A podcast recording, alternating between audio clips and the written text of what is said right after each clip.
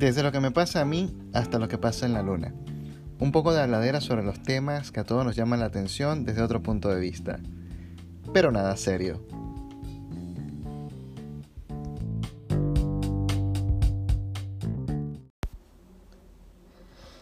Hoy es uno de estos podcasts que yo dije debía haberlo hecho antes. Porque ha pasado tantas cosas en Venezuela que me tomaría muchísimo tiempo hablar de esto. Así que yo voy a tratar de ser lo más breve posible para que la cosa no se escuche tan seria. Eh, la primera noticia que saltó eh, de forma salvaje en esta semana fue precisamente el fallo del Tribunal Supremo de Justicia en, en Venezuela que decía que bueno que que le arrebataba entonces la titularidad de Acción Democrática y a la directiva para entregársela a unos aliados de Maduro. Es como que el gobierno de Maduro tomase la decisión de, bueno, vamos a quitarle eh, la titularidad, vamos a quitarle la presidencia, la vicepresidencia, vamos a quitar los altos cargos, vamos a destituir a todos los que están ahí y vamos a poner nosotros nuestra gente, de manera que la oposición eh, dada por Acción Democrática ya no sea una oposición, sino que sea un partido más del gobierno. Eh, entonces, es cómico todo esto porque esto se parece mucho a, a lo que pasó con la Asamblea Nacional de con la, con la cuestión de, de, la reelección del presidente eh, Guaidó en la que y que se, se divide el, el, la Asamblea Nacional y salen unos por aquí, y entonces salió otro de que dijo que era el presidente legítimo y salió el otro. Y Venezuela por una semana tuvo tres presidentes, ¿no? Todo esto después se aclaró y bueno, quedó eh, Juan Guaidó como presidente interino de Venezuela. Pero es la movida, ¿me entiendes? Es como que buscar la manera de convencer a la gente a través de coimas, a través de, plata, a través de, de sobornos, de que entreguen el poder al régimen, ¿no? Esto obviamente es una noticia que salta un 15 de junio, una fecha muy cercana, muy muy cercana a las próximas elecciones en las que prácticamente va a haber un solo partido. Yo entiendo que Acción Democrática no ha sido nunca un partido abstencionista, pero ¿qué, candidato va a salir para las elecciones que va a haber? ¿Entiendes? Es como que... Entonces quizás todo esto lo que está haciendo es llamar la atención eh, política para que la gente termine leyendo nuevamente. Por eso no me voy a meter mucho con este tema, solamente voy a hablar de eso que pasó. Eh, y, y nada, al final pues el Tribunal Supremo de Justicia dijo cosas como que no, que es una designación fraudulenta. Y todos estamos de acuerdo que es así, todos estamos de acuerdo que, que, que este tipo de, de, de, acciones son, son, son bien becerras por parte de, del régimen. Pero no solamente quería hablarles de esa noticia, ¿no? Que les quería dar un poquito de contexto porque hay gente que todavía eh, se pierde un poco, ¿no? En este tema de, de, la política venezolana. Y yo les voy a dar un, un breve repaso de lo que es Acción Democrática. Acción Democrática es un partido de centro izquierda, sí. Entonces tú dirás, no, pero entonces el gobierno de Maduro es un gobierno de izquierda. Porque Acción Democrática es un partido de centro izquierda o de izquierda eh, que está en la Internacional Socialista, tiene una guerra con, con, con, el régimen de Maduro. Bueno, les explico. Todo esto nace porque eh, en 1967 eh, un señor llamado Rómulo Betancourt, eh, dije en 1937, sí, en 1937, él habla de que Venezuela no puede ser, o sea, la, la, la, solución para los problemas de Venezuela no puede ser nunca. La de un partido de restrictiva composición obrera y de ortodoxa afiliación marxista, en palabras de el, del ilustre Rómulo Betancourt, eh, sino por el contrario, un partido que aglutinará a los obreros, a los campesinos, a los estudiantes, a los profesionales, a los comerciantes, eh, a los pequeños y medianos productores, en fin, a todas las fuerzas explotadas y progresistas del país. Entonces, claro, esto pegó mucho con los comunistas, haciendo que, eh, que, se separara, que hubiera una brecha entre lo que era el Partido de Acción Democrática, que era, una, era de, una, de una idea, un, socialismo de, centro, pues.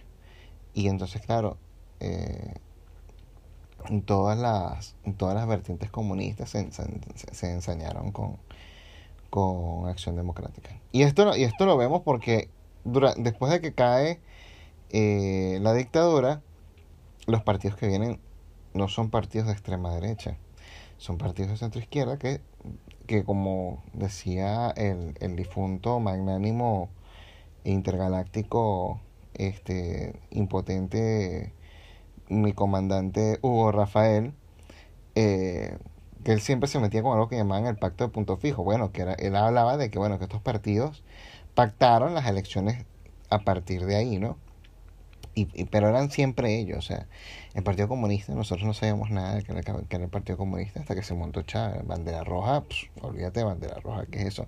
Y estaba la causa R, que la causa R incluso tiene el logo de su, el logo de la R está viéndose a la izquierda. Entonces, eh, un poquito de, de, historia en sí, parte de lo que sucede, eh, de, la, de por qué un, un partido de centro izquierda está atacando a, a un régimen dictatorial, dictatorial en Venezuela socialista.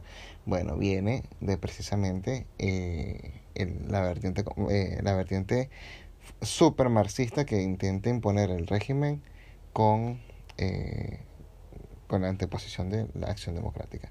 Esto sí es muy por encima, esto es muy corto, o sea, yo trato de hacerlo como para que ustedes tengan una idea. O sea, prácticamente si ustedes esto va más allá, esto tiene muchísimas vertientes, o sea, eh, tenemos que pasar eh, por todo lo que fue el movimiento Quinta República, por todo lo que hizo Hugo Chávez, tenemos que pasar por el 23 de enero, tenemos que pasar por muchas cuestiones porque prácticamente la historia construye eh, la personalidad de estos partidos políticos, ¿no?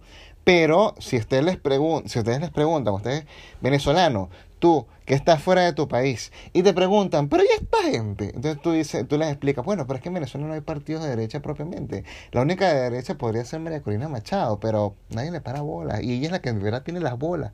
Pero en fin, eso es todo lo que quiero contarles acerca de esto. Eh, Acción Democrática eh, está en el ojo de de la, de la, de la dictadura de Nicolás Maduro, precisamente porque es un partido anticomunista. Fin. Y ahora sí, yo no podía dejar, dejar pasar el momento. y, y, de verdad, si, si no quieres escuchar malas noticias, pero es que ven acá, yo quiero, yo, yo de verdad, yo, yo, yo les juro, ustedes, mis 23 seguidores en, en Spotify y en las otras plataformas no sé, pero si me estás escuchando en Google Podcast, si me estás escuchando en Overcast, en Radio, eh, en todas las demás que estoy, gracias, número uno, los amo. Y lo otro es que yo de verdad me esforcé mucho en buscar una buena noticia en Venezuela. Te lo juro. Algo que no fuera el Salto Ángel. Algo que no fuera el lago de Maracaibo. De verdad. De verdad que me esforcé. Incluso vi un hilo en Twitter de la gente que está migrando a Guyana. Y tú tienes que estar muy mal, de verdad, si quieres migrar a Guyana. O sea, para tú migrar a un país que no es país, pero sí es país, pero que no sé. Para tú migrar a un, un país que la mitad del país es frontera de Venezuela. Eh, o sea, de verdad, de verdad, Georgetown está lejísimos. O sea, está eh, lejísimo, discúlpenme. Eh, está súper lejos de lo que es eh, el último pueblito que tú puedes llegar desde el Callao, desde, desde, desde, todo el este del estado Bolívar. es, es, increíble la cantidad de selva, la cantidad de jungla que tienen que pasar y todas estas penurias. Y yo dije, no voy a hablar de eso. Así que yo, yo, yo de verdad, de verdad, de verdad estoy buscando una buena, una buena noticia de Venezuela y no la tengo. Lo que tengo hoy es un desahogo y ustedes me van a disculpar por esto. Pero en la mañana de hoy empecé a ver imágenes del techo del pasillo que da hacia la Facultad de Humanidades en la Universidad Central de Venezuela, del techo desplomado por la filtración, obviamente, que había en la estructura.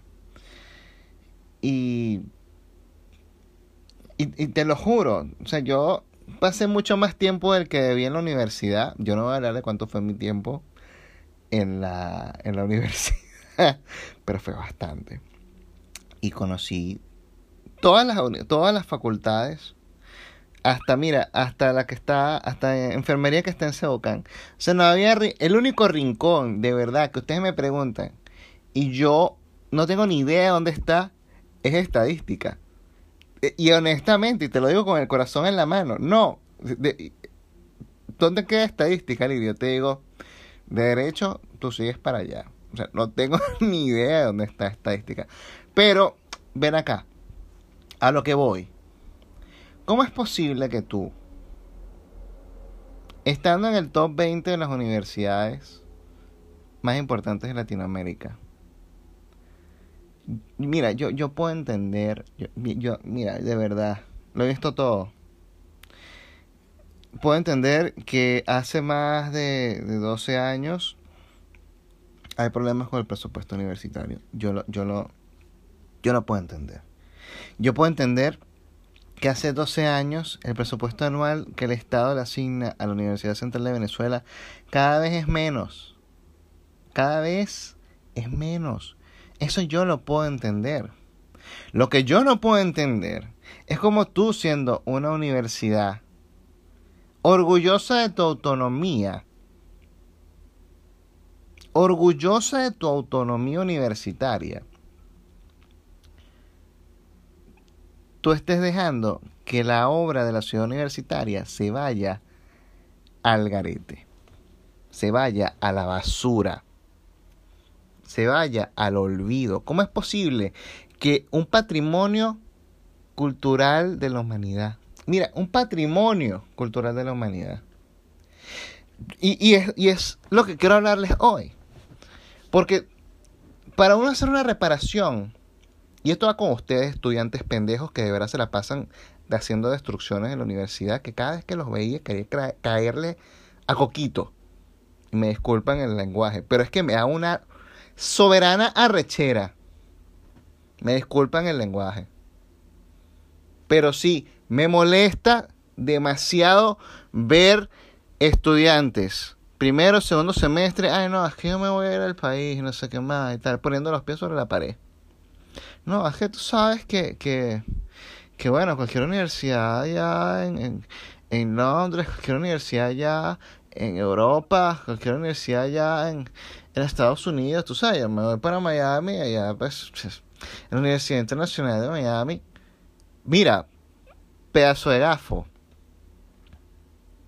Cuida lo tuyo, ¿vale? Que será, será lo tuyo por tres semestres. Te vas a ir a estudiar low cap porque no vas a aguantar la mecha en la facultad de ciencias, dale. ¿Te vas a ir a Simón porque crees que es la mejor universidad? Dale. Pero no vengas a destruir la cosa. Ok, ya me descargué un poco, disculpen, pero a lo que voy. Si tú sabes que es un patrimonio cultural de la humanidad, te voy a explicar más o menos qué tiene que pasar para que tú puedas reparar algo como eso. Yo, yo voy a hablar de los mosaicos, que los mosaicos es la cosa más nadie de reparar. Y tú puedes ver cómo el mosaico que está todo fuera de la biblioteca central se está cayendo a pedazos desde hace como más de 6, 7 años, ¿no? Pero lo que quiero contarles es lo siguiente. Para tú poder hacer una reparación, tú tienes que tener el permiso de la UNESCO la UNESCO tiene que mandar un personal a revisar que el arreglo que se quiere hacer, ¿verdad? Aún esté, eh, ¿cómo ponerlo en palabras? A ellos les tiene que gustar lo que tú vas a hacer. ¿Ok? ¿En qué sentido? Tienes que estar primero acorde con la arquitectura, tienes que estar segundo acorde con los materiales que se utilizaron para eso. O sea, tiene que hacerse una reestructuración severa. ¿Ok? Tiene que buscarse los planos originales que se utilizaron. Es, una, es un trabajón. Y no solamente eso. Después que tú tienes la autorización de la UNESCO, tú tienes que buscar a la gente capacitada, a, em, alguna empresa que te haga el, eh, el trabajo, ¿no? como esto es nada serio, de que estamos hablando un poco de desahogo y estamos buscando la, la manera más light de que se entiendan las cosas, yo les voy a dejar a ustedes de tarea qué se quiere hacer, qué se tiene que hacer para reparar un patrimonio cultural de la humanidad de la UNESCO, ¿no? muchos profesores, si me están escuchando en este momento, van a decir, pero yo se volvió loco, que está hablando de estas cosas. Hay que hablarlas, hay que hablarlas. Porque la gente no sabe lo que cuestan las cosas. O sea, la gente no sabe lo que cuesta. Uy, me van a disculpar ese tonito, no volverá a suceder. Pero ya, ya llevo mucho grabado. Eh, ajá. La gente no sabe lo que cuestan las cosas. La gente no tiene, no tiene la idea de cuánto cuesta tener un estudiante en la Facultad de Ciencias. Yo me acuerdo que por allá en el 2000, yo no voy a decir cuándo fue, pero sacamos cuánto cuesta tener un estudiante eh, activo durante un semestre. Y era un platal. Era un platal y no se metía lo que estaba usando de comedor ese muchacho. Era un platal. Y cada vez que a mí me quedaba una materia, yo era mi culpa, mi culpa por mi gran culpa, porque es que eh, eh, era doloroso. Porque una vez que tú te integras a la parte de la, de la facultad, cuando tú estás haciendo las actividades de extensión, y voy a eso, a las actividades de extensión, cuando tú te integras a las actividades deportivas, cuando te integras a las actividades culturales, em, sabes, tú te das cuenta de, de todo lo que hay detrás. Y te encuentras con cochinadas, pero te encuentras con páginas muy buenas. Yo me encontré, todo lo que me encontré en mi vida universitaria fue buenísimo. Buenísimo. O yo viví mi vida universitaria al máximo. Puedo escribir un libro, lo voy a hacer. mi vida universitaria. Pero en fin, lo que quiero decirles es que las cosas cuestan y cuestan mucho. Por eso es que cuando yo veo que pasa lo del techo, a mí me molesta porque nosotros sabíamos que las filtraciones estaban ahí. Nosotros sabíamos que las filtraciones estaban ahí. Yo no veo la universidad regularmente, creo que desde el 2016. Yo ahí venía, claro, cuando tú vas a estudiar en la Facultad de Ciencias es otro mundo. Pero cuando tú te paseas a las otras facultades, tú te das cuenta de todo, de todo lo que está pasando. Porque una vez más, la Facultad de Ciencias es Narnia. Cuando tú atraviesas ese portal que está en, en cerca del edificio de transbordo de odontología y tú vas bajando por la salida de los chaguaramos, entras a la puertica que está, ese es otro planeta. O sea, eh, hay hasta otra fauna y otra flora, te lo diré. O sea, tú sales de ahí y vas a farmacia. Y en farmacia lo que escuchas es un poco de bocinas, un poco de cornetas de carro y tal. Y cuando te metes a ciencias, pajaritos. Pajaritos, el sol brilla, claro, todo porque tú sabes que cuando tú entras al aula, vas a perder hasta la dignidad en el aula. Pero en fin, después vamos a hablar de eso. Lo que quiero hablarles es, para que no me pierda, porque yo me, yo me, yo me distraigo. Y esto es un episodio jumbo y, me van a disculpar todo lo que estoy hablando, pero es así. La Facultad de Ciencias eh, se sustentaba ya sola a través de patrocinios y a través de actividades de extensión. Que eso es lo que quería hablarles acá. La Universidad Central tiene la posibilidad de sustentarse ella misma. Pero hay una fundación llamada Fundación Amigos UCB. Qué perro, man. A veces, a veces da rabia, ¿no? Que a veces nos parecen tan amigos. Entonces tú vienes y dices, cuando tú estás formando la universidad, y me acuerdo que un profesor dijo, Simón Bolívar fue el que puso eso para que la universidad fuese completamente autónoma de los poderes del Estado. Y yo, obviamente estudiante, yo hice, sí señor, fue Bolívar. Yo les voy a decir en este programa que yo no sé quién se lo inventó, pero que lo inventó, lo inventó con ese propósito.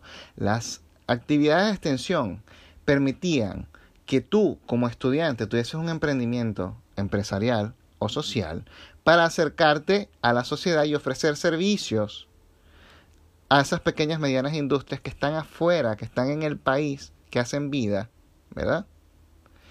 Y conectar con la universidad y a través de tratados, con estos contratos, con estos tratos, sustentar las actividades de la facultad también. Te lo voy a poner simple, te lo voy a poner entendible. Tú agarras a los estudiantes y tú tienes un grupo de 20 estudiantes. Y la empresa HIBME, para no decir que es IBM, HIBME, necesita 20 programadores, 20 estudiantes de computación, ¿verdad? Y tú, y tú como profesor, que en tu experiencia laboral estuviste en IBM, en, en HIBM, y en esta empresa IBM, qué buen nombre, anótenlo, en esta empresa IBM te llama y te dice, mira, Pedro Pérez, tú no sabrás por ahí en la Universidad Cuya, si nosotros tenemos un programa para, para pequeñas empresas, para grandes empresas, tal. Ah, ok, bueno. ¿De cuánto estamos hablando? Estamos hablando de tanto. Ah, pues entonces tú llevas, esos 20 muchachos son pasantes y van para allá. Un poquito de explotación. Pero vean que se está haciendo algo que está llevando dinero a la universidad. Eso, eso es muy por encima. Recordemos que esto es un podcast que se trata de nada serio. Esto es estoy hablando más o menos de cómo son las cosas. Hay estatutos que te permiten crear una entidad de extensión dentro de cualquiera de las facultades de la Universidad Central de Venezuela que te permiten formar tu, primera, tu, empresa. ¿Qué pasa? Los últimos 12 años eso ha sido un desastre. Los últimos, ¿qué digo 12 años? Los últimos 15 años, los últimos 20 años, me atrevo a decir. Nadie quería formar empresas con la universidad. Las empresas grandes seguían buscando el talento dentro de las universidades, sí. Las empresas pequeñas y las empresas grandes y los, y los emprendimientos de, de, nuevos graduados sí seguían buscando el talento de la universidad, pero uno como profesor, si no era un tema de investigación, si no era un tema... Eh, era difícil conseguir el patrocinio mismo de la facultad, porque la facultad misma no tenía plata. Bueno, yo estoy hablando de la facultad, pero estamos hablando de la universidad completa. La universidad completa no tenía plata. Entonces, ¿qué pasó? La gente en vez de, de intentar generar, veían que esta puerta estaba cerrada, entonces se iban. ¿Por qué? Porque empezar a, a, hacer trabajo para la universidad, entonces tenías que empezar a mojar un poco de mano. Y, no, y, me, y me van a caer a callapa con esto que voy a decir. Pero es verdad, tú no podías formar algo, entonces no, que tienes que estar con la Fundación Amigo José que tienes que estar con la Fundación no sé qué más, que tienes que estar, y después que vas con la Universidad Central. Y uno se queda como que, bueno, pero ¿cuánto me va a quedar de los que yo voy a hacer? Un 5%. ¿Qué? ¿What? Sí, porque está usando el nombre de la UCB. Ah, entonces, entonces no hago nada. Porque es así. Cuando tú veías todo lo que, todo lo que podías hacer, perdías el... O sea, tú querías hacer un, un cohete para la luna con la Universidad Central de Venezuela. Y, y, no lo podías hacer porque al final entonces el, el, la retribución monetaria que te iba a quedar era muy poca y eso dejó de ser atractivo. ¿Y qué pasó? El tema de la extensión se convirtió en una cosa,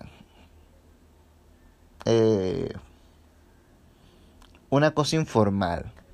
La cosa de la extensión se convirtió en, bueno, eh, clubes de fútbol, eh, clubes de artes marciales, que yo pertenecía a uno eh, y que estos clubes tienen que buscar patrocinios para sustentarse, ¿no? Y, era difícil, porque ¿cómo tú le cobras a una parranda de chamos que están haciendo artes marciales? ¿Cómo tú le cobras a unos chamos que están jugando fútbol en unas canchas de tierra y, y piedra? Difícil, ¿no? O sea, como tú le cobras a esos chamos que son estudiantes universitarios, que no tienen plata, o sea, que están estudiando en una universidad pública. Lo que quiero decir con todo esto es el desastre financiero que existe dentro de la Universidad Central de Venezuela es y ha sido siempre real y no podemos escapar de esto. Las opciones existen. Las opciones para levantar la universidad han existido. Son es, es la extensión universitaria. Pero ¿quién quiere quién quiere tomarse en serio la extensión universitaria? Y ya para terminar este episodio Jumbo, quería darle las gracias una vez más por escucharme.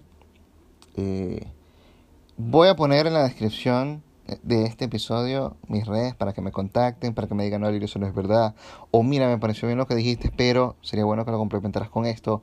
O, Alirio, ¿qué te pasa? La UCB es lo máximo y eso no sucedió, eso es mentira. Eso es una treta más del gobierno slash oposición para quedarse con slash elecciones eh, eh universitarias, slash eh, elecciones de centro de estudiantes, eh, etcétera. Excusa genérica mándenme lo que ustedes quieran mandarme. Si tienen notas de voz, pueden mandármelas. No sé por dónde. Pero en fin, creo que en Twitter puedes mandar, no estoy seguro. En fin, em, gracias por escucharme. Los quiero mucho. Cuídense mucho. De verdad, cuídense mucho. No le hagan caso a la gente que sale. Déjenlos que sean víctimas de la selección natural. Ustedes quédense en casa que no les dé coronavirus. Chao, los amo.